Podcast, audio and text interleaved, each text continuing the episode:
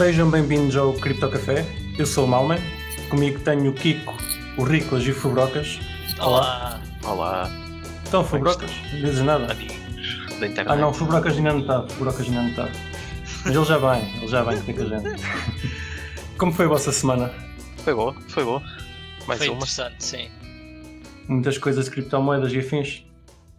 Sim. Eu por acaso não. Vou ser sincero. Muito Mais trabalho. afins. Mais afins, mais do que criptomoedas. Também é importante. Hoje temos connosco o Ricardo Schiller, disse bem? É, está bem dito. Está bem dito. que é o fundador da Blockbase.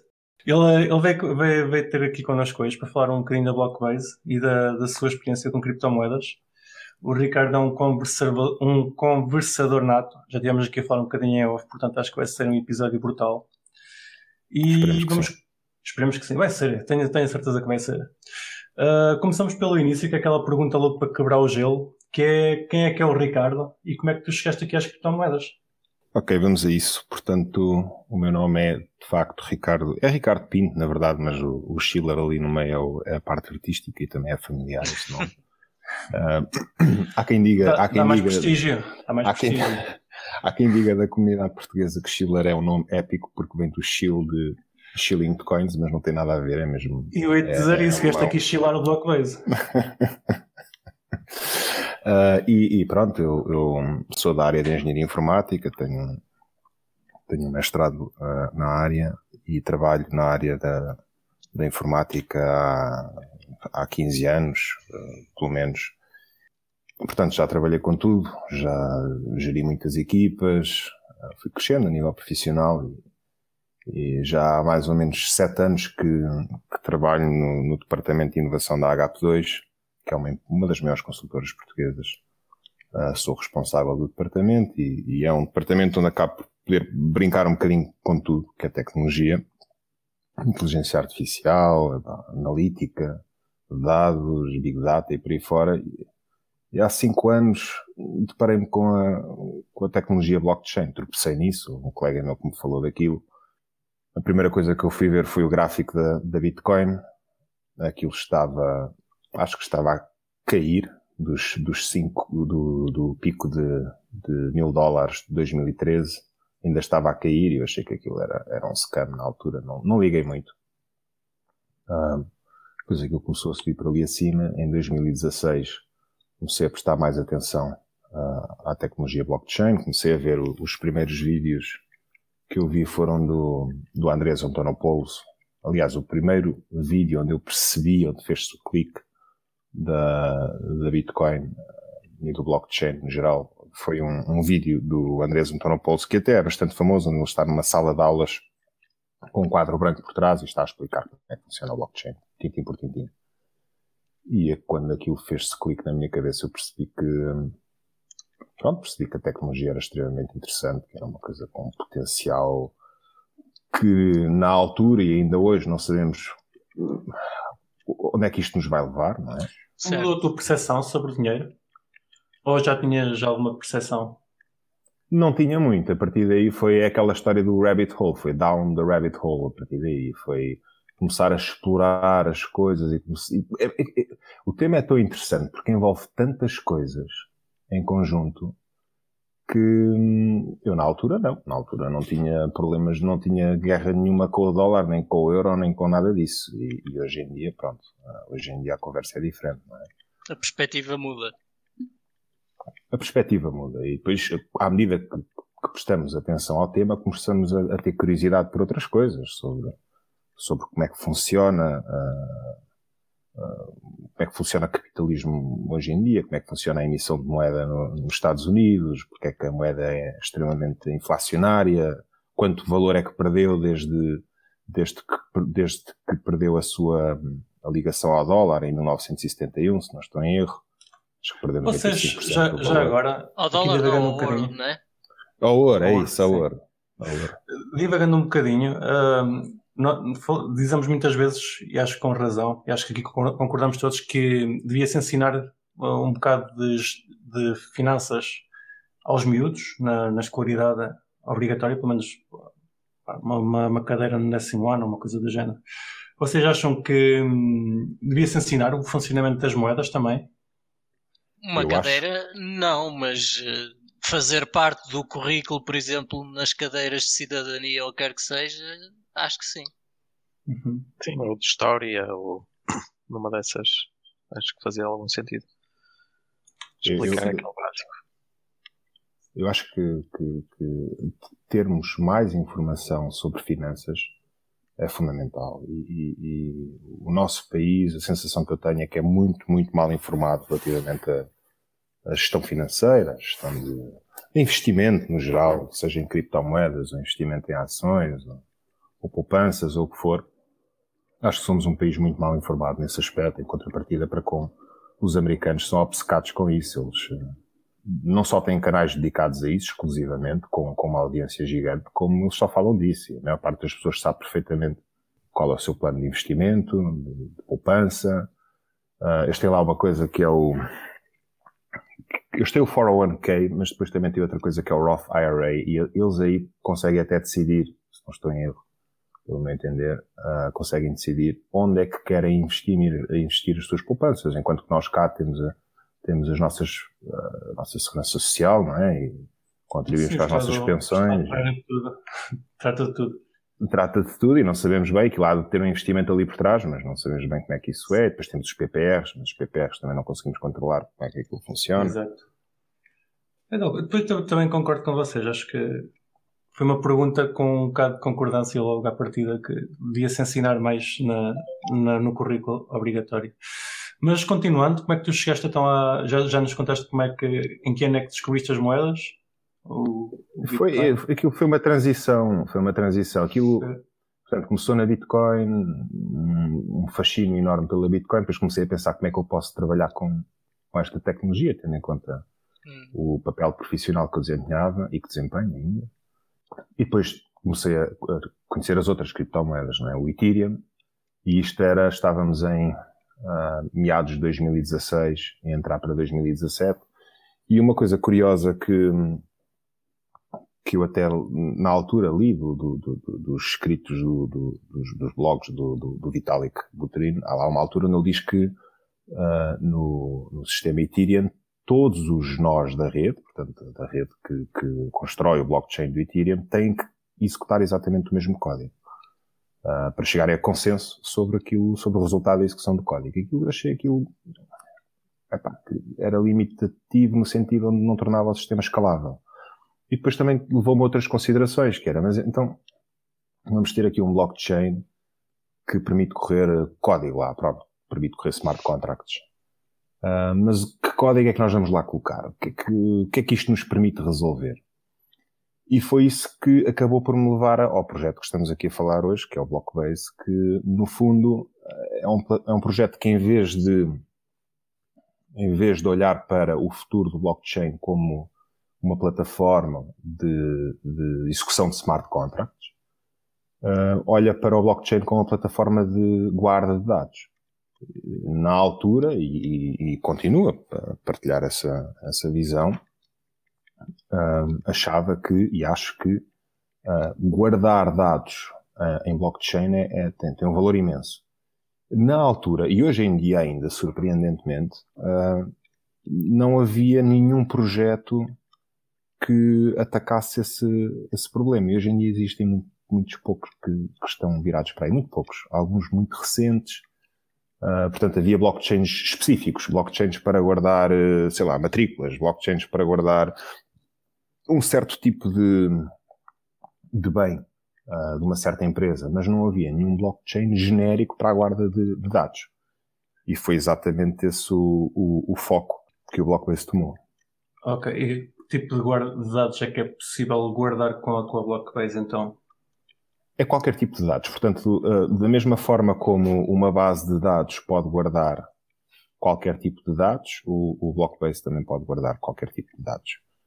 Uh, a, a perspectiva é, é, é, semelhante. Portanto, para qualquer developer que esteja habituado a, a, fazer aplicações que interajam com uma base de dados, que são praticamente todas, porque aquilo tem que persistir informação a alguns, um, conseguiria muito facilmente trabalhar com, com o Blockbase. Portanto, tanto que a linguagem de comunicação com o Blockbase é o SQL, que é a linguagem de comunicação com, com bases de dados. Ele, digamos que abstrai toda, toda a complexidade que está lá por trás do, do sistema. Ok. O Blockbase funciona em cima do iOS, é, do EOS, desculpa, do EOS? Sim, funciona, mas não é bem em cima. Portanto, o, o, o blockchain EOS é um blockchain smart contract semelhante, semelhantemente ao Ethereum, no sentido em que o Ethereum também suporta smart contracts, só que está estruturado de uma maneira diferente, uh, portanto tem um, consenso diferente, uh, não utiliza prova de esforço, uh, os, portanto, em vez de serem em vez de serem mineradores, são producers de blocos. Esses, esses producers são eleitos. Portanto, toda a gente que possui EOS pode votar nos produtores. Eles são eleitos, portanto, aquilo acaba por ser mais rápido e, funcionar mais depressa. E o Blockbase, portanto, assenta no EOS, mas não é como se fosse uma aplicação completamente desenvolvida em cima do EOS. No seguinte sentido, os dados que são guardados no Blockbase não são guardados no EOS. Porque se o fossem, o sistema Blockbase tinha a escalabilidade do EOS. E o problema do EOS e de qualquer outro blockchain uh, que não tenha uma abordagem como, como o Blockbase tem e que, e que alguns recentes já começam a ter uma abordagem semelhante ao, ao Blockbase, um, portanto, não são escaláveis. É só um blockchain e aquilo tem a escalabilidade que tem. No caso da Bitcoin, temos um bloco a cada 10 minutos uh, com acho que é 1 ou 2 megabytes de dados por bloco. No caso do Ethereum é um bloco a cada 15 segundos, com não sei quantos megabytes por cada bloco, portanto tem uma escalabilidade pequena. Sim. Uh, portanto não dá, para, não dá para guardar os dados todos lá, porque aquilo não, não é escalável. Certo. Pois, eu estava para comentar isso do teu primeiro, da tua primeira resposta, que guardar os dados na blockchain não parecia de todo eficiente.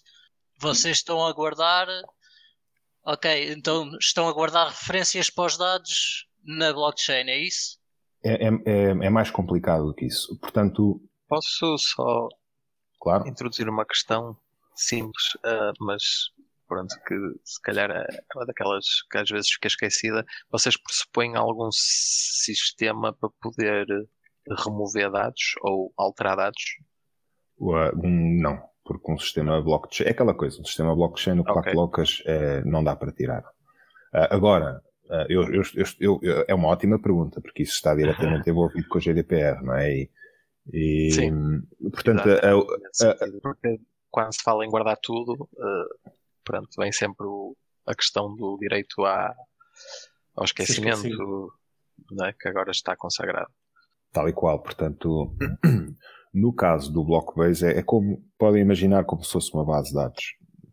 Um sistema de gestão de bases de dados. Portanto, podem colocar Sim. lá as bases de dados que quiserem e os dados que quiserem. Se colocarem lá dados públicos sobre pessoas, e são uma organização que o faz, e utilizam esse serviço para, serviço do Blockbase para fazerem isso, podem arranjar problemas depois, porque não, efetivamente não conseguem tirar de lá os dados. Mas é, é mais complicado do que isso e, e, e, está relacionado muito com a arquitetura do Blockbase, que, para vos dar já assim uma ideia, acaba por ser parecido com uma coisa do tipo Polkadot, do tipo o que é que vai ser o Ethereum 2.0, um, o Cosmos DB também.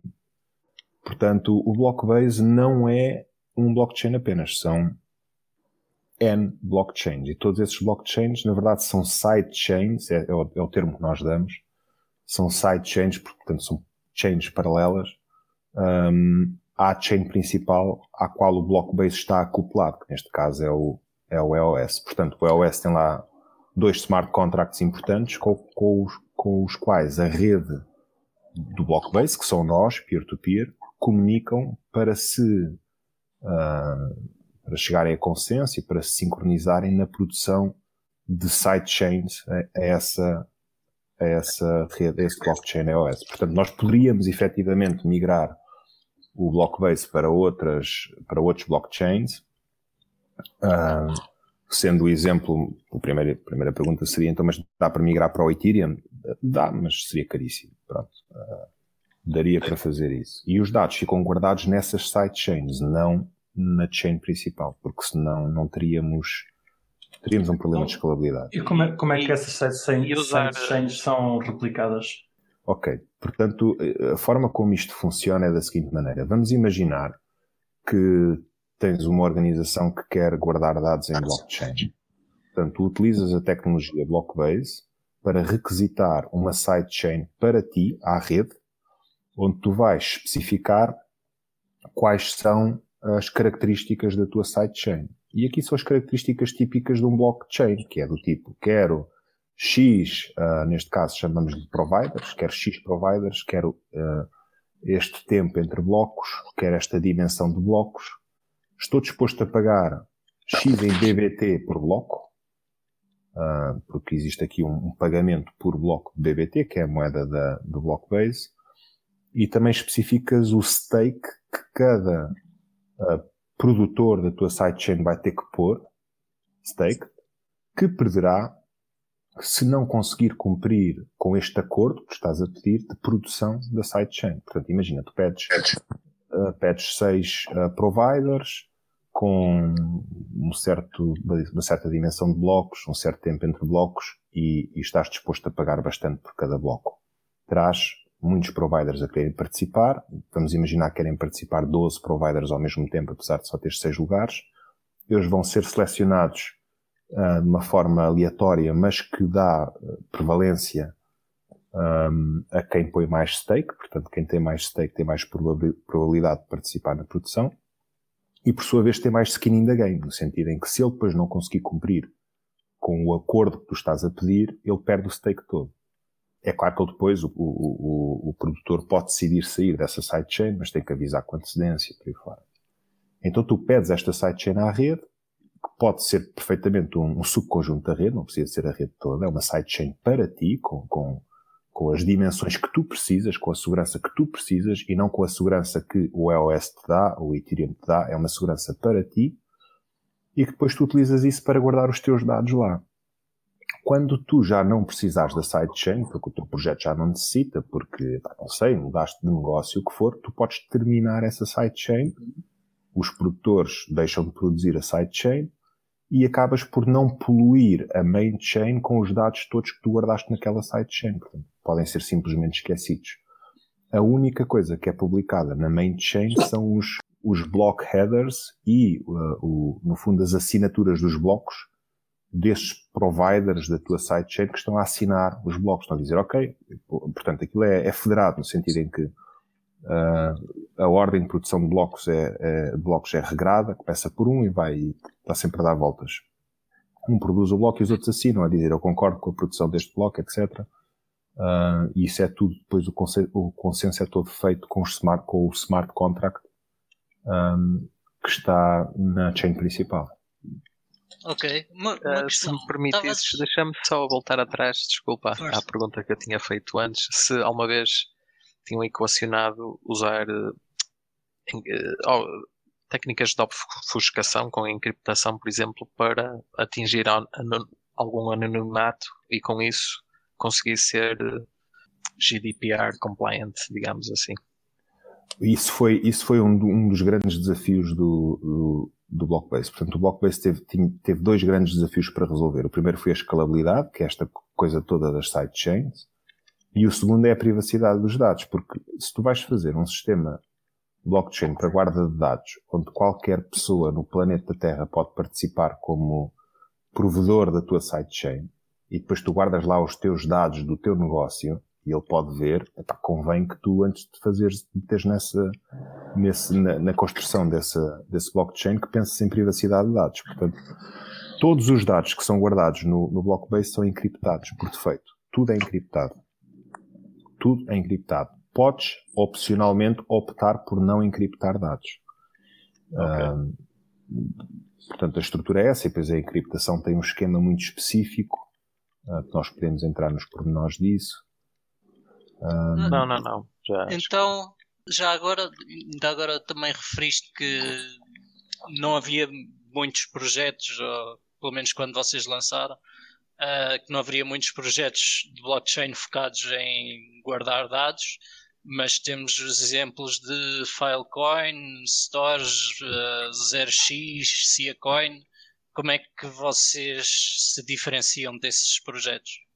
Esses, proje esses projetos que, que enumeraste são projetos uh, que, se eu não estou em erro, uh, estão todos relacionados com a guarda de ficheiros, de, de documentos, de, de, de, ficheiros. Sim. Uh, o, o, bloco, o Blockbase está desenhado para guardar bases de dados lá. Ele não é orientado a ficheiros. Ele com ficheiros não funcionaria muito bem.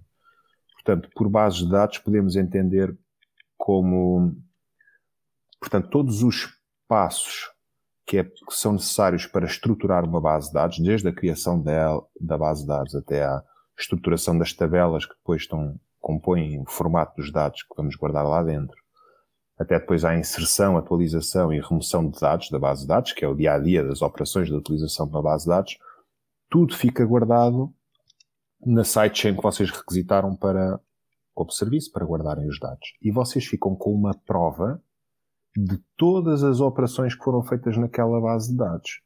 E isso é valioso porquê? Porque as bases de dados em si, e eu, eu gosto de utilizar a analogia do ficheiro Excel, porque é muito parecido com uma base de dados no sentido em que cada sheet no ficheiro Excel, cada folha é uma tabela da base de dados, podemos ver assim, e depois cada linha que nós lá colocamos é um registro. Uh, pronto, é muito parecido essa analogia. Agora, tanto numa base de dados como numa folha de Excel, nós temos que chegar lá e manipular os dados a qualquer momento para aquilo que nos apetecer. Podemos fazer apagar registros, podemos alterar valores que não, não nos são confortáveis de ter.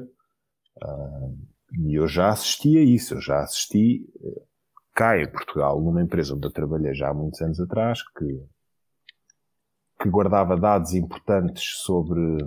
Eu nem sei se devo. Eu já disse em, em, em Eu já disse isto em. em... Nós queremos saber tudo. eu já disse, já disse isto em entrevistas internacionais, mas em, Portugal tem, tem um bocadinho mais cuidado, porque é cá. Mas digamos que guardavam dados importantes de ocorrências e sempre que essas ocorrências envolviam algum, algum, algum trabalhador da empresa, Sim. eram apagadas, por e simplesmente.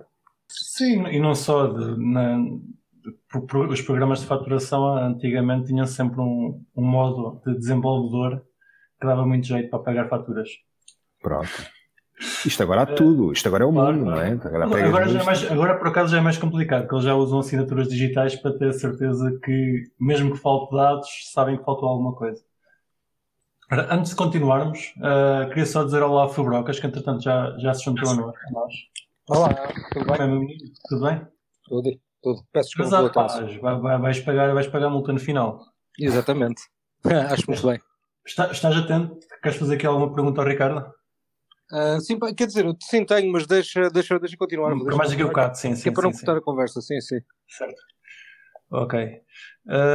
Eu tinha uma pergunta que era que, que tipo de, de, clientes ou, ou que tipo de pessoas é que precisará que tu vês como potencial cliente para, para a Blockbase, que usar uma base de dados deste género?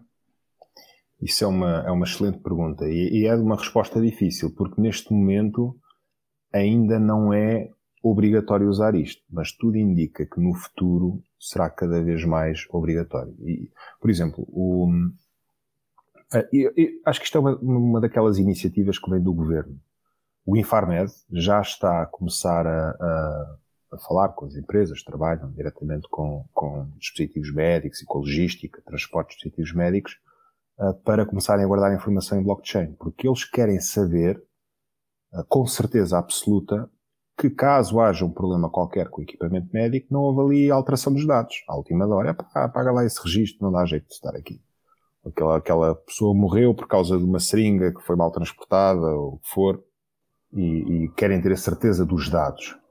Portanto, já começa a nível de governo a haver o, o digamos que o requisito da adoção desse tipo de tecnologias. Mas no futuro, nós podemos imaginar, por exemplo, qualquer, a nível de contabilidade, qualquer empresa epá, pode uh, alterar um bocado a sua contabilidade à última hora. Qualquer auditoria, uh, por exemplo, a nível de GDPR, como é que os dados estão a ser guardados e, e trabalhados, pode ser, uh, portanto, os dados podem ser preparados para a auditoria na noite anterior. Não é? Se pá, vem cá o auditor amanhã, põe lá os dados direitinho. E isto tem nunca mais acaba. Quer dizer, guardar os dados com a certeza de que eles não são manipuláveis é uma coisa que tem imenso valor, porque aí temos a certeza de que não foram manipulados. E, e, a única tecnologia que nos garante isso, mas garante isso mesmo a sério, é o blockchain, porque o resto acaba por ser um sistema centralizado, onde em última instância tu pegas fogo à casa. certo, mas aí parece-me caso... que posso. Continua, acho que vais falar o mesmo que eu. Então pronto. Estamos todos uh, a pensar no mesmo, no fundo. Não seria então aí um bom caso de uso para uma blockchain uh, permissionada? Porque parece-me ser uh, esses casos de uso são todos em que o regulador ou a entidade que pretende saber os dados pode ter acesso a eles uh, e não precisa de uma blockchain pública para guardar esses dados. O, isso é, um, é, um, é uma ótima conclusão. Portanto, a sidechain, como ela não, ela pode não ser necessariamente pública, porque existe ali uma opção certo que eu não referi quando vocês fazem este pedido da sidechain à rede, vocês podem indicar quais são os provedores dessa sidechain. É, nós chamamos de reserved seats. Portanto, podem dizer, pá, quero que sejam estas entidades específicas que vão participar na produção da, da sidechain. E se quiserem que aquilo seja uma, uma coisa mais pública ou privada, para depois não poderem vir dizer, é pá, mas isto aqui é, é, centralizado porque isto está tudo metido na mesma conversa, eles vão, vão mudar os dados se tiverem que mudar. Metem um ou dois nós públicos, ou três, ou cinco, ou o que for, mediante a segurança que vocês necessitam. Portanto, têm essa opção. Já agora só uma nota, tivemos cá connosco no episódio 27 o Rafael Belchior, que falou disso mesmo, blockchains privadas. E hum, estás a falar da, tu deste-lhe um nome que, que, que agora disseste, estou-me a esquecer, das pessoas que ficam encarregues de, de gerenciar a, a sidechain. Os, os produtores de blocos. Os produtores, exatamente. Sim, sim. Como, é, como é que tu te candidatas a ser produtor na, na Blockbase, nesse caso? Tens duas formas. Tens uma forma manual e uma forma automática. A forma manual é a mais simples. Tu vês, estás atento, é? estás com o computador ligado, estás a ver numa lista uh, online, porque temos um site para isso, mostra todas as sidechains que estão publicadas. Vês uma sidechain que tem uma relação custo uh, e depois esforço. No fundo, o esforço aqui é quanto é que guardas em, em disco.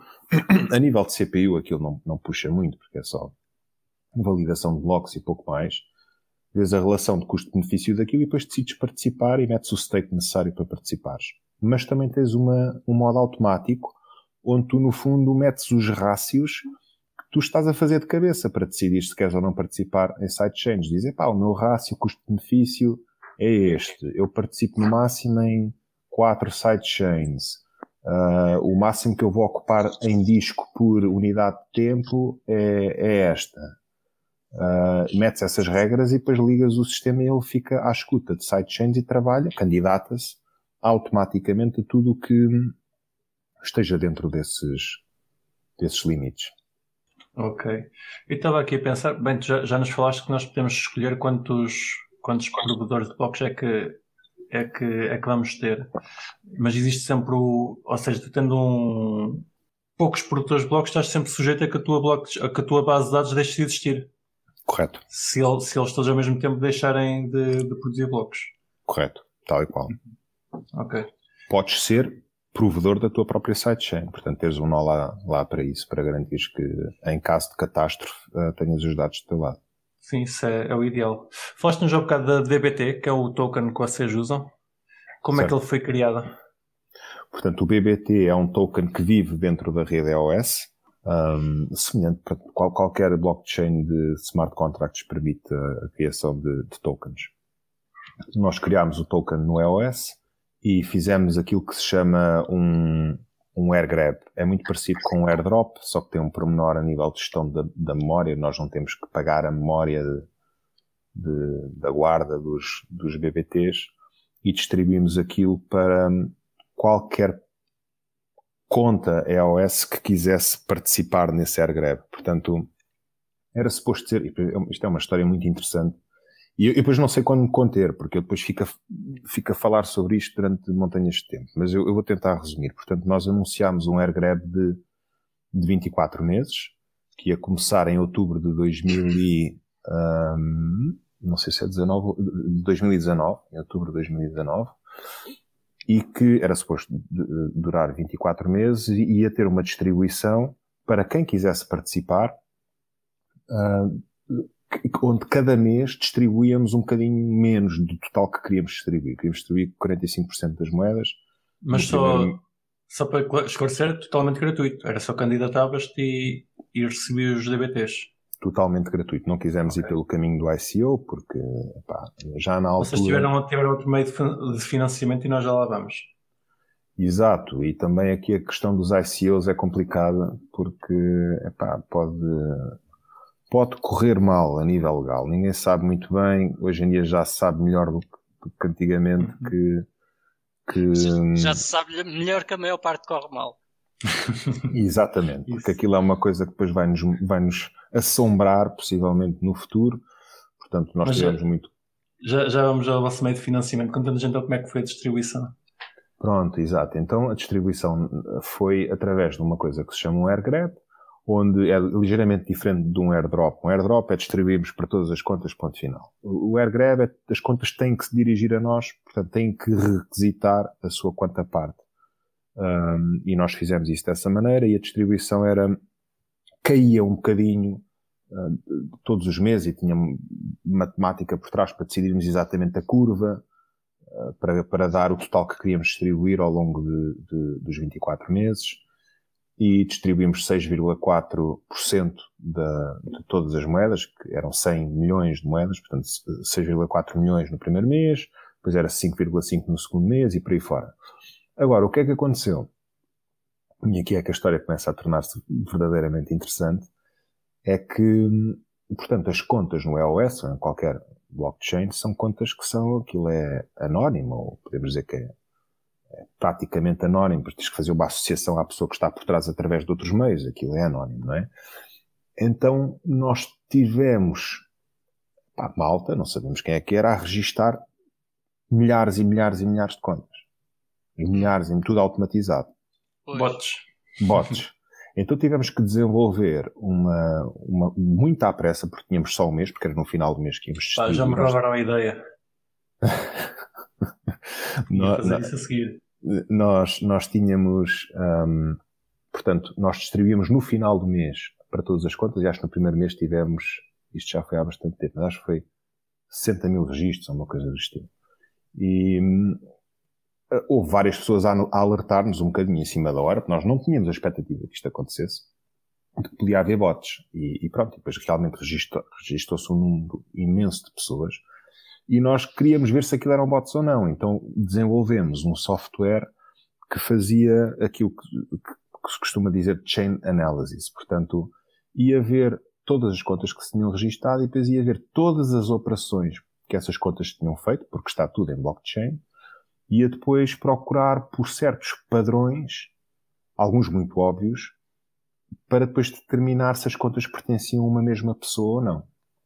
Um padrão muito óbvio é uma, vamos procurar por contas que tenham, tenham sido criadas na mesma altura e que se registaram no AirGrab no, com, com uma distância de tempo de 10 minutos. Portanto, se foram registadas numa distância de tempo de um dia ou de umas horas e que se registaram no AirGrab numa distância de um minuto e depois encontrávamos 5 mil contas, assim. E conseguíamos ver as datas de registro das contas todas, tudo ordenado, e depois tudo a ser registado no Blockbase, tudo ordenado também.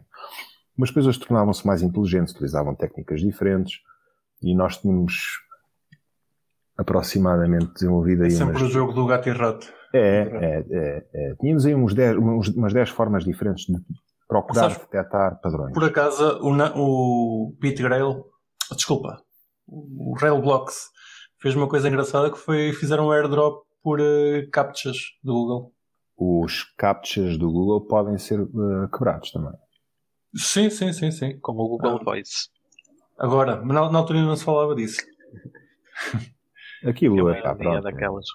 é o gato e o rato e, e nós não conseguimos. Todas as contas que apanhávamos baníamos, mas não Mas ainda, ainda estão a fazer uh, o AirGrab ou já Não, não, não, não, parámos já há muito tempo. Fizemos sete meses porque depois aquilo que nós notávamos era que hum, as pessoas iam lá pelas moedas depois não queriam saber do projeto, não queriam saber Exato. da tecnologia, da rede. Então nós em, em, abril do ano passado acho que foi em abril, mais abril, maio, fizemos a última distribuição e dissemos, epá, isto acabou, e agora vamos pensar numa forma diferente de distribuir as moedas, e, e, e essa forma diferente é a atual, um, mas isto ainda vai evoluir no futuro, temos umas coisas para anunciar que não, não posso referir agora ainda, um, que consiste em, portanto, o que é que acontece? Uh, nós temos este sistema block-based que foi desenvolvido, esta tecnologia, que é uma tecnologia distribuída, mas que, contrariamente à, à Bitcoin ou ao Ethereum ou outros blockchains de prova de esforço, aquilo não é só arrancar um nó e começar a ganhar criptomoedas por estar a produzir.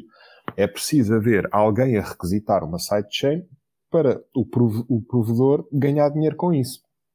Portanto, nós tínhamos um problema de, eu não sei agora qual é o termo, de pescadinha de rabo na boca, ou o que for, é, é dizer, Sim.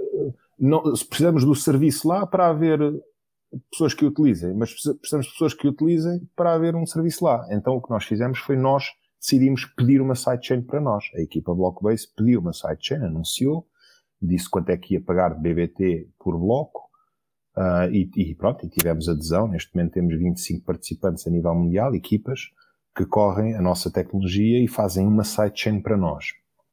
E tem lá aquela coisa automatizada para qualquer pessoa que vá lá e queira pedir uma sidechain, aquilo corre para eles. Uh, e estamos a distribuir o, o, o, BBT neste momento dessa maneira. Portanto, eles tornaram-se uma espécie de miners, mas no sentido em que existe uma entidade que está a requisitar essa, essa sidechain.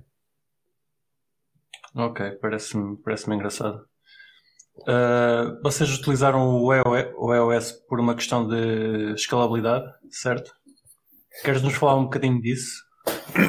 Sim, ah, nós na altura, ah, portanto, quando nós decidimos que íamos implementar o Blockbase, tivemos que escolher uma chain principal. Já tínhamos uma ideia bastante, aliás, muito bem definida da arquitetura do Blockbase e do funcionamento daquela coisa. E agora, onde é, qual é o, blockchain principal que nos vamos agarrar? E fizemos um estudo de umas, não sei quantas blockchains é que foram, umas seis ou sete, as principais da altura, inclusive o Ethereum, o EOS, o, o Tron, o, uh, e mais algumas, agora já não me recordo.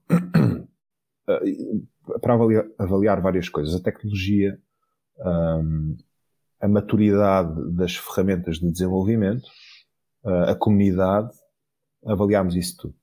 E chegámos à altura, chegámos à conclusão que, na altura, que o EOS era a, a tecnologia melhor para desenvolver o Blockbase. E por isso escolhemos o EOS.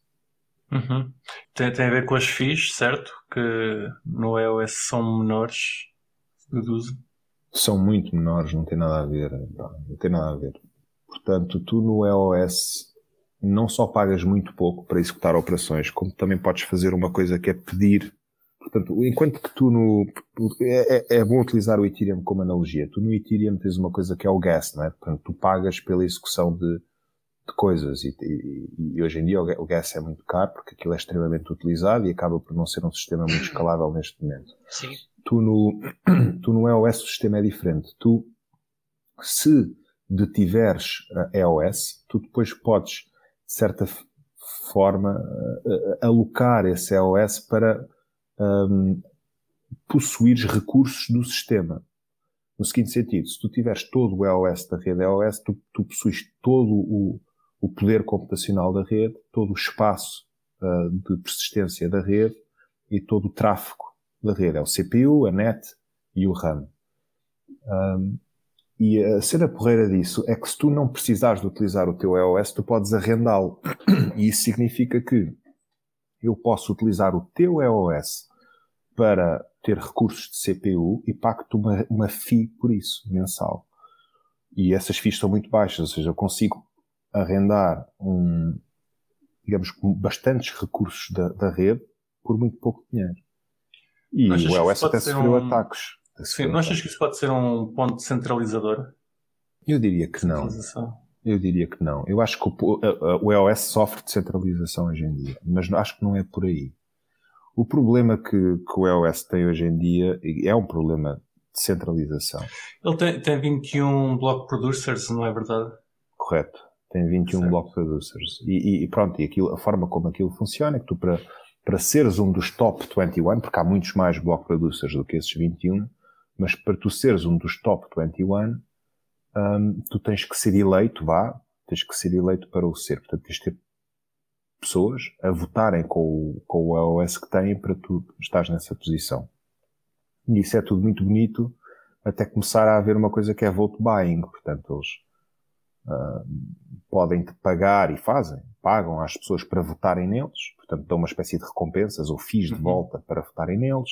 Votam uns nos outros. Então torna-se uma espécie de cartel. Portanto, hoje em dia o iOS é uma espécie de cartel. Pois. Pois é. É um problema. Certo. Eu, não foi o iOS que. Eu aqui já não sei se estou, estou a dizer com certeza que houve um problema qualquer porque alguém validou uma transação que não era para validar e queriam processar alguém por isso. Eu acho que, eu acho que foi uma coisa. Sim, há uma história, não sei se é a mesma, não sei se refere à mesma, mas tem a ver com.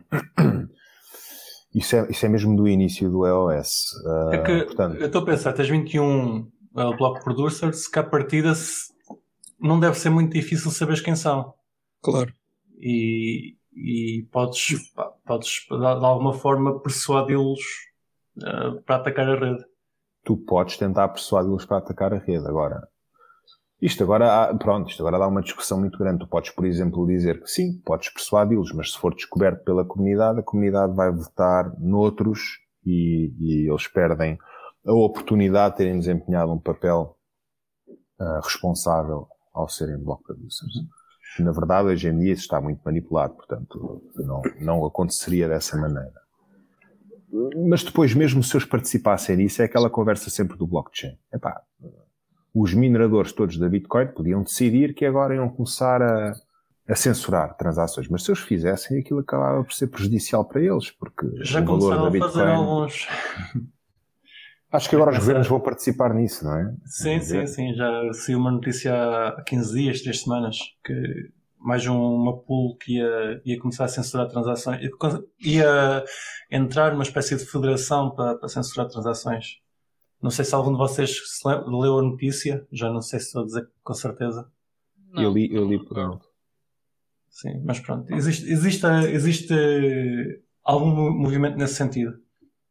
Isso não é benéfico para o blockchain, não é para, para, para esse blockchain em particular. Neste caso é a Bitcoin, mas não é, não é benéfico, não é? Porque, claro que não.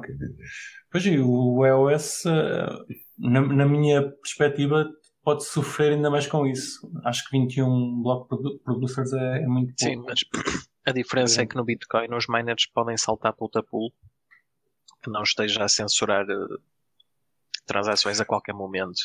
E suponho que no iOS é um bocado mais complicado. Porque segundo o que o Ricardo está a dizer, também podes votar noutro, noutro block producer e usá-lo. Sim, garante alguma descentralização. E assim. até tens, tens uma coisa interessante também que são proxies, que é do tipo, tu em vez de votares diretamente num bloco producer, tu delegas esse poder de voto para uma proxy. Essa proxy tem, digamos que faz o trabalho por ti. Tá? Ele, ele anda ali a vigiar os block producers e ele vota por ti. Uh, há pessoas que até são conhecidas no, no ecossistema porque fazem exatamente esse papel e, e tentam manter a, a, a rede segura. Portanto, têm milhões de votos delegados para eles e depois os votos dos block producers que querem votar com esses, com esses votos. Falando só mais um bocadinho do iOS, tens uma pergunta para fazer, Fabrocas? Ele já nem está aqui. Se eu tenho uma pergunta, tenho, tenho, tenho. Estou, estou, estou, estou a ouvir. Está a ver que eu tenho silêncio. Desculpa, que era para não estar a fazer barulhos. um, não, meu, eu tenho, tinha uma pergunta para fazer. Sim, por causa do, daquilo que nós tivemos a falar no episódio passado. Acho que foi no episódio passado. Do, da questão do Dan Larimer ter saído. Ou seja, pá, parece-me que aquilo não está, pá, não está por muitos bons caminhos. A situação, do, a situação atual do, do iOS, principalmente para mim, que estou envolvido no, com essa tecnologia, ah, para mim, não só, quer dizer, ah, conheci muita gente, muito boa gente nestes últimos anos a trabalhar com blockchain e no iOS. A situação do Dan Larrabee, não só da situação toda do Block One, que é a empresa que fez o ICO do iOS e que dos últimos dois anos foram, digamos que não foram muito satisfatórios a nível das promessas que eles fizeram e daquilo que eles efetivamente fizeram. O Dan Larimer sair, uh, acho que agora há um novo, há um novo termo no, no lingo uh, da, da, internet que é ser Larimer, que é um, um, um tecnologista que promete fazer uma coisa e tu investes imenso dinheiro nele e depois ele, ele acaba por não, por não fazer aquilo que prometeu. Porque já é a terceira vez que o, que o Dan Larimer uh, abandona os projetos onde ele, onde ele trabalha, não é? Eu vi uma entrevista dele de 2018, agora recentemente, onde ele diz, eu só abandono um projeto se eu chegar à conclusão que aquilo tem, tem falhas que não são resolúveis. E vai na volta, ele acha que este problema do, dos block producers estarem-se a votar uns nos outros e a ver esta coisa toda, ele vai na volta, acha que aquilo não tem solução. Vai na volta, fartou-se, pá, ninguém sabe. O Block One, pá, é a entidade que fez o, o ICO, eles receberam 4 mil milhões de dólares por fazer, por fazer isso e depois prometeram mil milhões de dólares de investimento no ecossistema, a nível de DApps e projetos. E depois aquilo que eles investiram não tinha nada a ver com o ecossistema do, do EOS. Não tinha nada a ver. Investiram em projetos que não tinham nada a ver com o EOS, inteiro investiram em projetos de Ethereum. Houve um projeto que até era uma estância de, de um resort. Pá. Isto é uma rede social, não é? Eles desenvolveram uma rede social que é o Voice, que era suposto correr em cima do EOS e não correu. Portanto, o sentimento neste momento uh, com o EOS não é, não é nada bom. Acho que estamos numa das alturas piores a nível de sentimento com o EOS. Se a rede vai sobreviver e vai continuar, ninguém sabe, vamos saber. Agora, é aquela coisa, a nível tecnológico, eu digo isto e custa muito dizer isto, nunca tive esta conversa numa, numa entrevista, é recente também a saída da Dan Um, a tecnologia EOS.io, que é aquilo que está por trás do EOS e de várias, vários forks dessa. São blockchains à parte que utilizam a mesma tecnologia, tecnologia o, X, o Telos, há várias. A tecnologia EOS.io é extremamente interessante e poderosíssima. É aquilo tem, é muito, muito interessante. O sistema está muito bem pensado. É tentar resolver aqui, em vez de se fazer prova de esforço, é fazer um, aquilo que se chama Delegated Proof of Stake. Pronto o, o, o Ethereum está a seguir mais ou menos por um caminho parecido com isso, é um proof of stake, até certo ponto, vamos ver onde é que aquilo vai dar. Portanto, está tudo a tentar ir para um sistema mais escalável que o EOS hoje em dia é muito escalável. Portanto, é uma tecnologia muito boa. Agora, a forma como aquilo acabou por ser executado não foi foi de longe a melhor forma. Agora, se foram eles que, que intencionalmente o quiseram fazer, se eles foram muito pressionados pelo, pelo Security and Exchange Commission do, dos Estados Unidos, não sei, isso aí está no segredo dos deuses. Uhum. Um, tens planos na, na Blockbase para, para sair da, da, do EOS e trabalhar nos blockchains? Epá, neste momento, o único sítio para onde conseguiríamos nos mudar e aquela coisa funcionar tinha que ser para um blockchain EOS.io, porque os restantes nós já tivemos a estudar isso. O Ethereum é completamente impossível. Aquilo custa fortunas para fazer seja o que for lá. Um, o Polkadot, o, portanto, o único, Polkadot é, é, um, pronto, é um blockchain muito recente e que também permite smart contracts, mas aquilo é por, um, eu não conheço muito bem, mas a ideia que eu tenho é que existe o conceito de pallets que servem certas funcionalidades e há um pallet que, que serve para executar smart contracts naquilo e os smart contracts que aquilo permite é Solidity do Ethereum, uh, portanto tem lá a máquina virtual do Ethereum e também utiliza FIIs. Portanto, só o facto de utilizar FIIs para se pagar a execução não parece que seja o caminho mais adequado, porque provavelmente vai ficar vai ficar caro eventualmente. É verdade que o Polkadot acho que vai permitir 56 ou 200 e tal sidechains, o que, que é, mas isso, pronto, então, e já agora, e uma, uma blockbase, ou seja, o, o vosso conceito, mas fora de, de outro blockchain? Ou seja, uma aplicação que, que possa ser utilizada entre várias partes, que tenham incentivos diferentes, mas que não precise uma blockchain eh, como o iOS para correr. Será que faz parte dos vossos planos? Lá está, voltar sim, a sim. tentar pensar no, numa solução numa blockchain uh, privada. Isto aqui, o, o, o, portanto, o Blockbase precisa de uma, de uma blockchain principal. E migrar do, do EOS para outra blockchain é, é, provavelmente o caminho mais fácil, entre aspas, de o fazer, porque pá, se aquilo suporta smart contracts, em vez de se mandar os dados lá para o smart contract num formato, manda-se noutro, em vez das transações terem finalidade probabilística ou finalidade total ou algorítmica ou o que for, é outro tipo de finalidade, nós lidamos com isso e conseguimos fazer a, migração.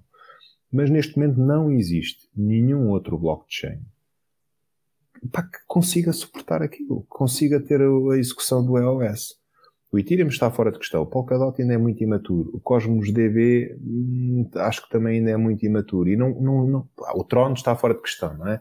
Uh, Sim, mas não... a, nossa, a, nossa, questão era mesmo não usar outro blockchain por, por baixo. Era Exato. tu teres um produto em que davas a, aos hospitais, por exemplo, falaste já um bocado nos hospitais, não em que eles corressem, corressem a sua própria blockchain sem precisar de um blockchain público.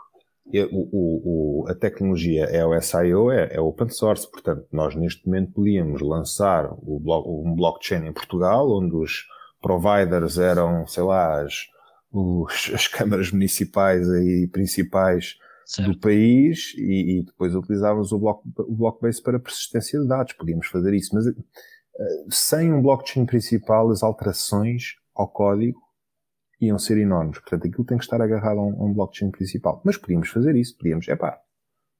O EOS pode ir dar uma curva ao bilhar grande e vamos fazer o nosso blockchain aqui em Portugal. O código é open source, podemos fazê-lo.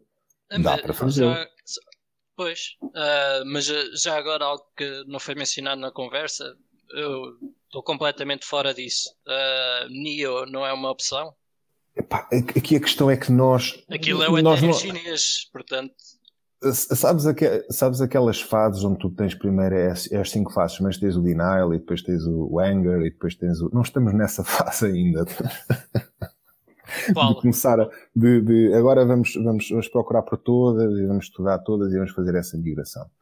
Neste momento, neste momento não estamos nessa fase. Ainda estamos a tentar perceber onde é que isto nos vai levar. Porque é aquela coisa, temos que sempre tentar perceber o, a relação uh, custo-benefício. Nós fazemos uma transição dessas, tem um custo Sim, muito tem um grande. Custo elevado, claro. E depois qual é o benefício? Não sabemos. Vai na volta esse. Eu, eu já ouvi falar no NIO, não conheço muito bem, mas vai na volta ao NIO, depois também dá o Badagai por outro motivo qualquer. Para já, Vamos a ver. Eu acredito, pá, o EOS tem investimento gigante por trás. Que está agora no, a passar por uma fase má, está. E tipicamente até se diz quando é para investir, deves investir nas fases más. Se aquilo vai morrer, eu duvido muito. Duvido muito que vá morrer. Mas eh, se, nós, se, se o EOS estivesse a 20 dólares agora, com a adoção a vir, aliás, a Google, é suposto a Google ser um dos block producers da rede EOS. Eles, eles disseram que iam participar como block producers. Só que como já tanta coisa foi prometida e depois não foi cumprida, eu uhum. gostava de ser. Nesta área há muito disso. Há muito disso, há muito disso. Eu gostava de ser mais otimista, mas neste momento, olha, não, não Sim, vos consigo tá, dar boas notícias relativamente a esse Estamos, estamos no, no, ramo da futurologia, está, está tudo ainda muito, muito verde. Mas pronto, se pegares na ideia de, fazer um, um blockbase sem blockchain principal, não te esqueças de nos mandar a comissão, que fomos nós que damos a ideia. Ora, falando noutro assunto, se calhar, uh, em 2017 e 2018 houve muita a coisa dos ICOs. Nem te perguntei quem é que começou a Blockbase?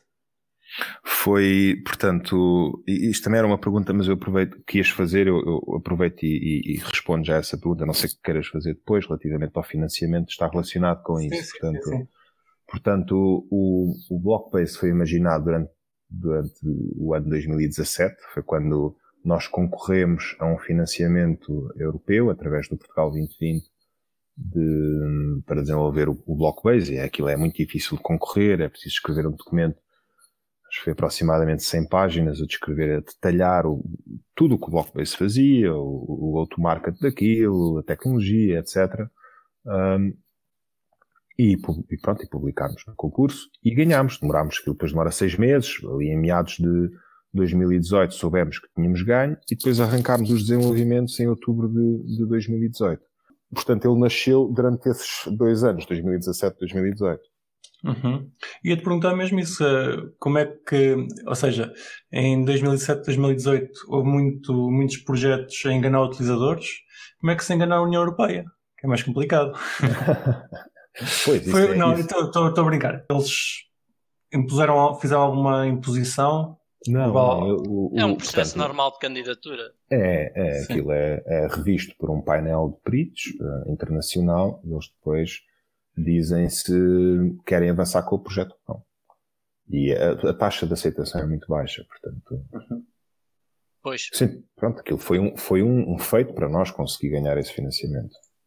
Uhum. Opa, e na, na minha opinião, tem muito mais valor a seres reconhecido por, por uma entidade que tem uma carrada de requisitos e que não é fácil ser aceito, do que propriamente fazer um ICO que se calhar na altura era o mais simples. Exato. Era capaz de ser, mas depois, pronto, é, tudo tem consequências. Todas as faturas se pagam, não é? Sim. Visto que vocês estão pelo Portugal 2020, ficaram com alguma contrapartida? Contrapartida, como assim? Têm que apresentar alguma coisa no final do projeto?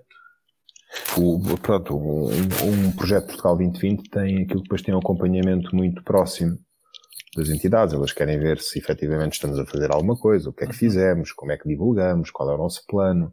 Temos que fazer relatórios regulares. Mas depois não existe aqui uma, uma espécie de contrapartida. A União Europeia não fica com nada. Portanto, ela financia o projeto, eh, eh, não é, não, portanto, não financia tudo, financia uma parte, mas o que financia é a, fundo perdido, acho que é esse o termo. Portanto, financia e se não fizer nada, não fez nada. E vocês têm mais alguma fonte de financiamento neste momento? Neste momento não temos mais nenhuma fonte de financiamento. Ok, eu aqui da, da Blockbase acho que fiquei bem esclarecido. Ah, vocês têm alguma pergunta que queiram fazer ao Ricardo? não, por acaso acho que foi. Sim. Acho que Sim. foi tudo tocado. Pá, eu estava mesmo no início para perguntar uma pergunta que, o- que já respondeste em metade, em, a metade, mas se eu quiser guardar um filme na, com a Blockbase, o que, é que, o que é que vai acontecer? Imagina um fecheiro de 700 megas. Isso É é, uma ótima, é uma ótima pergunta. O Blockbase não é direcionado para guarda de fecheiros. É direcionado para guarda de bases de dados. Porque se metes ali um fecheiro muito grande, aquilo depois é, um, é uma complicação é, para validar é, os possível, blocos. é possível ser processado? Era mais essa a minha questão. Ser processado em que sentido? Ou seja, imagina que que metam um, um, fecheiro de 700 megas para. pá, metam em dados. Spreadsheet de 700 Ela- ela- megas. Exatamente. Era possível de- dele ser aceito pelos block producers? Se tu requisitasses um.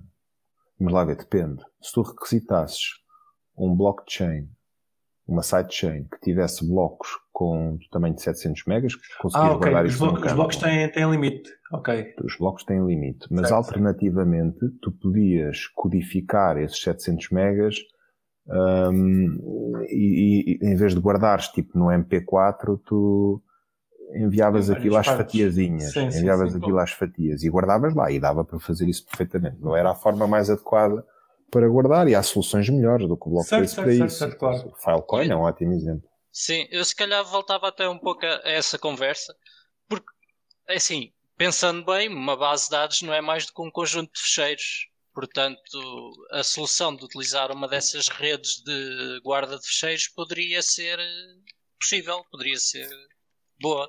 Bem, Foi- eu não consigo- não foi eu- considerada sequer. Eu, eu não- eu eu não, te não tenho a certeza, mas por exemplo, no caso da Filecoin, aquilo assenta-se sobre o IPFS. O Correto. IPFS, a forma como aquilo funciona é que tu guardas um fecheiro e esse fecheiro tem um hash e esse hash identifica univocamente esse fecheiro. Correto. E acabou, portanto, aquilo é para guarda de fecheiros. Se tu tiveres lá uma base de dados, tens que alterar, tens que constantemente alterar esse fecheiro. E depois como é que tu chegas a consenso sobre o fecheiro?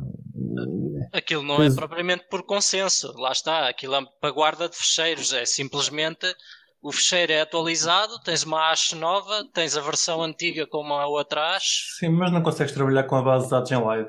E depois, Gostava e depois não é só isso, é que depois não tens o histórico, não tens o histórico de alterações. Entendes? A não É ser mais que um fecheiro? a não ser, pode ser mais um fecheiro. É- Eu não digo que não seja, que não seja impossível. É possível.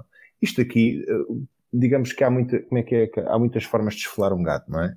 Certo. Ah, epá, eu não, não, te vou, não vou insistir que o Filecoin não, não permite fazer isso. Mas se permite fazer isso bem, epá, Pois aí também já estou. aí não te consigo dizer que sim. ou que Sim, não. sim, sim, sim. E, e na Blockbase, em termos de, de eficiência, não é eficiência que quero dizer. Ou seja, o número de registros que é possível fazer por minuto ou por segundo. Tem, tens dados? Sim. Nós, uh, neste momento, e nós estamos a melhorar a performance, neste momento conseguimos uh, correr 50 transações por segundo. E, mas, mas isso é um bottleneck que está do lado do emissor das transações, daquele que pede a sidechain. Portanto, nós temos a certeza que conseguimos aumentar isso em vários. Uh, Quando falas de transações, vezes. é alterações à base de dados, inserções, vá. É inserções, atualizações e, e remoções. Portanto, aquilo Ou seja, que é cada, cada, cada, transação é uma, uma inserção. N não ou pode, ser mais do, ou pode ser mais do que Se for só leitura. A, a, leitura não é registada na sidechain, mas aquilo que é registado okay. na sidechain é a criação da base de dados, a estruturação da base de dados, portanto, todas as. Imagina-te que tu uh, vais criar uma base de dados e escreves num papel todas as operações que tu fazes. Olha, criei a base de dados com este nome, blá blá blá. Escreves no papel, isso é uma transação. Agora adiciona esta tabela uh, com este nome, isso é outra transação. Agora adicionei esta coluna à tabela, é outra transação. E à medida que vais estruturando, isso são tudo transações que vão dentro da sidechain. E depois, enquanto tens a tua, a tua base de dados estruturada, começas a fazer inserções de registros, atualizações de registros e remoções de registros. Isso são tudo transações. Portanto, tu, o que acontece é que tu ficas com uma sidechain que tem uma espécie de um log de todas as operações que tu lá fizeste. E depois eu posso dar a sidechain a ti, tu corres aquilo tudo Portanto, executas todas as transações que lá estão numa base de dados tradicional e tu chegas ao estado atual da minha base de dados tradicional. Portanto, eu, eu guardo na sidechain tudo o que eu executo na base de dados tradicional. E tenho o histórico disso. Uhum. Vocês trabalham muito com SQL, não é verdade? Uh, com SQL, quer dizer, no sentido, eu, pelo que eu percebi, a vossa forma de inserir dados é, é, é a espécie de SQL. Exatamente aquilo é uma. Portanto, o, os, SQ, os SQLs, sei que isto é o plural de SQL, de diferentes bases de dados, como o Postgres, o SQL Server da Microsoft, MySQL e por aí fora, são todos parecidos, mas depois têm pequenas nuances, principalmente em coisas muito mais, uh, digamos, particulares da tecnologia.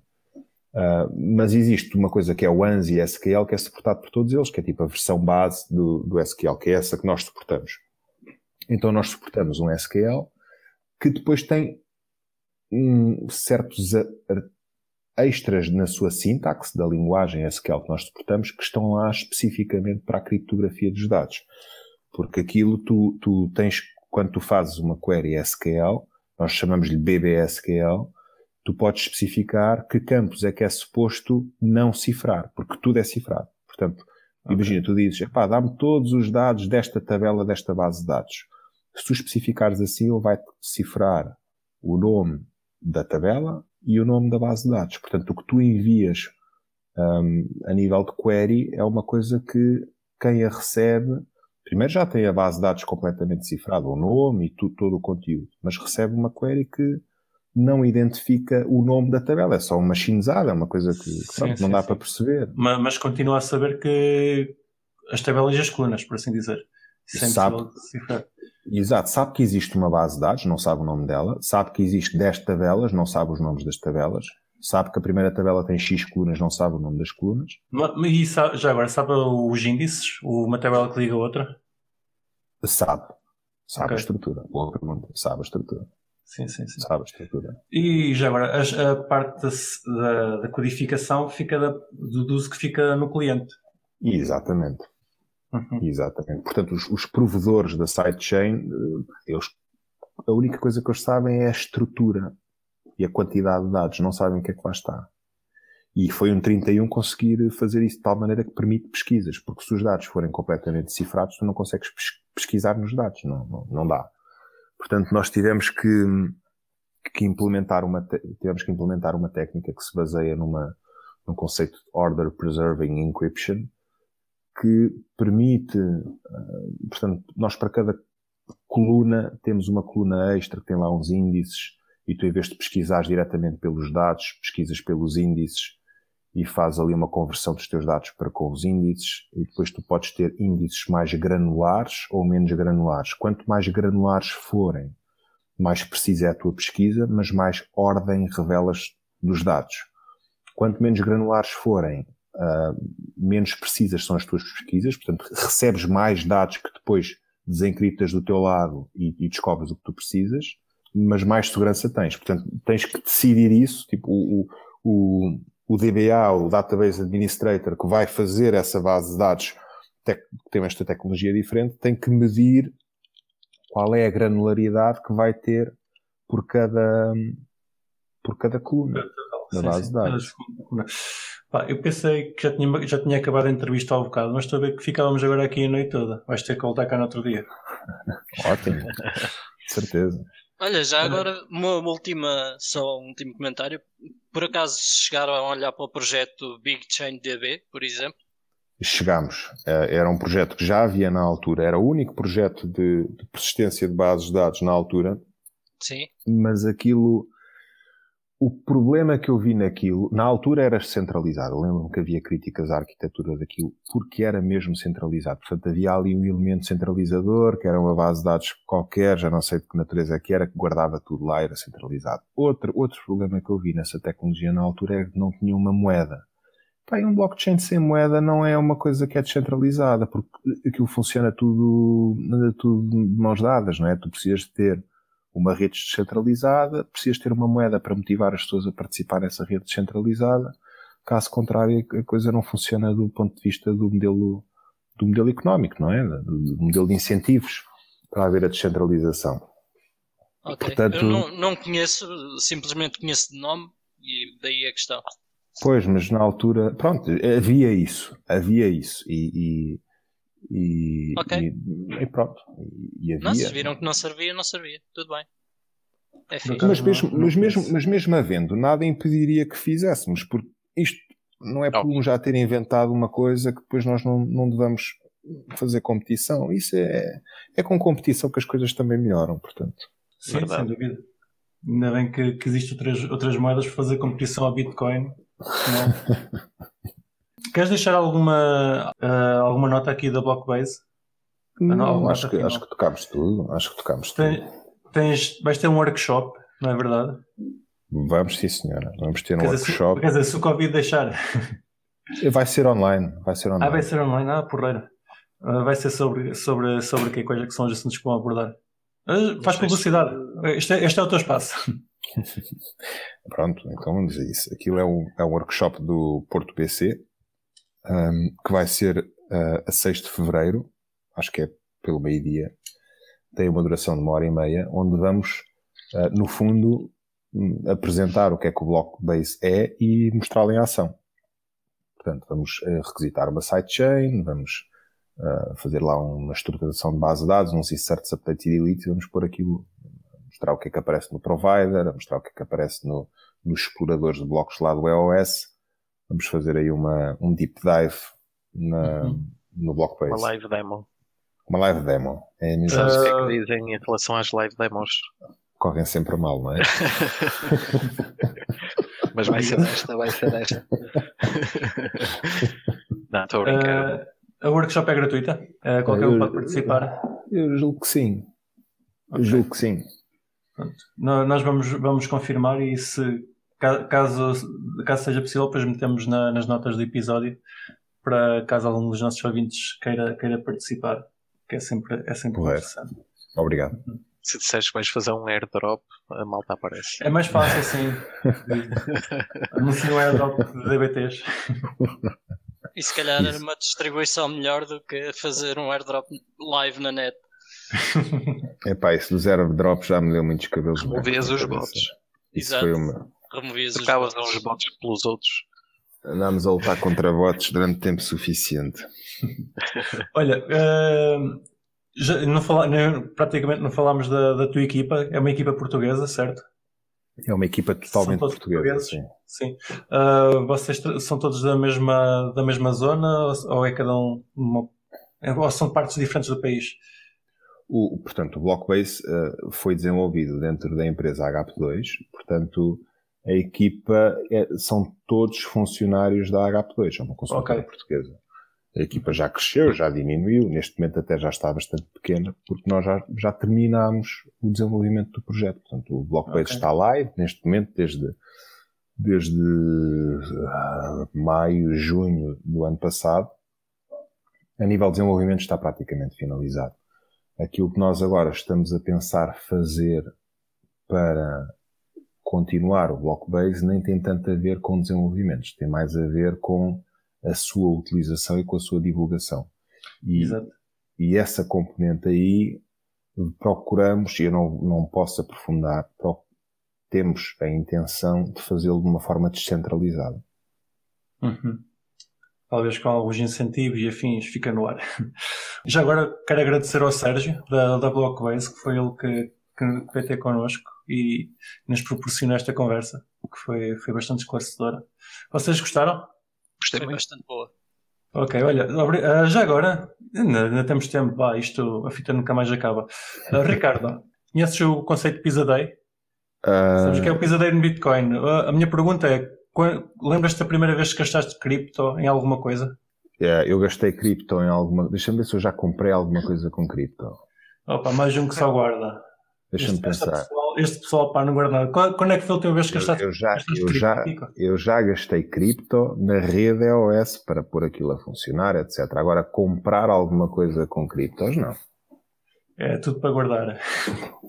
Esta gente só guarda, pá, ninguém gasta nada. Olha, obrigado por ter estado cá connosco. Foi, foi uma conversa muito fixe. Obrigado, Ah, Will. Gostei imenso. pá, vamos voltar-te a chatear noutra altura. Tá- não chateiam nada. te- temos, temos ainda mais uns assuntos para, para falar, certamente. Tu tinhas-me dado mais um- umas coisas, mas pronto, E, então e- passa a e- correr. e há tanto para falar desta área e eu gosto, adoro falar de moedas e especular e quanto é que o preço vai subir ou descer. E é uma pena termos falado só de tecnologia, porque eu ficava aqui a falar convosco e ia ser uma conversa Opa, muito interessante. Pronto, fica já aqui dito que vamos, vamos te convidar para um dia para falar, para uma conversa livre connosco, sem, sem, sem ser ligado à Blockbase. Boa, vamos a isso. Bom minar Moneros a pool.xmr.pt. Já agora tu és minerador? Não, Não, te- te- tens de começar a ser. mas, mas, tenho, mas tenho Monero. Mas tenho Tens Monero. Monero. Pronto. E vais começar a minar Monero que o, o Kiko vai te ensinar. À força. À força, claro. temos, temos de ensinar muita gente. Temos de ensinar muita Gente, manda- Tem, tem corrido Manda-lhe bem. um malware. Manda-lhe um malwarezito. Ele sem reparar fica a minar. Não digas isso, pá. Já a fugentar o ouvinte. Estou brincar. Ah, estou. Bom, a Academia dos Crypto Nerds, o Fubrocas tem- tem-nos feito o favor de meter o- um, um report diário sobre o preço do Bitcoin e, e tem tido sucesso. O pessoal tem dito bem, portanto, inscrevam-se no- nos Crypto Nerds e, e ajudem o projeto também, que, que é assim que os projetos crescem. Se estiverem à procura de emprego, vão a, a Bition. Uh, tem lá muitas ofertas de emprego da Microsoft e outros. Tens alguma novidade da Bition, Fubrocas? Pá, ainda, quer dizer, tenho, mas ainda não posso dizer, só posso dizer pá, daqui um ou dois meses. Mas sim, mas tenho. E por acaso são grandes, mas não é para falar. Pronto, a gente daqui a um ou dois meses vamos, vamos, vamos convidar o Real Satoshi para vir falar da, da Bitcoin. Ui, ui, cuidado. Se quiserem comprar bitcoins ou outra moeda qualquer, contactem a Lusa Digital Assets e vão ser bem atendidos, com certeza, que eles vendem muitas coisas. Nós por esta semana estamos e até para a semana. Tchau, tchau. Deus. E não se esqueçam de nos seguir na vossa plataforma favorita, seja ela qualquer podcatcher, Spotify, YouTube ou Library. Entrem na nossa comunidade crescente no Telegram ou sigam-nos no Twitter em CryptoCafépt e partilhem este episódio com os vossos amigos. Até para a semana!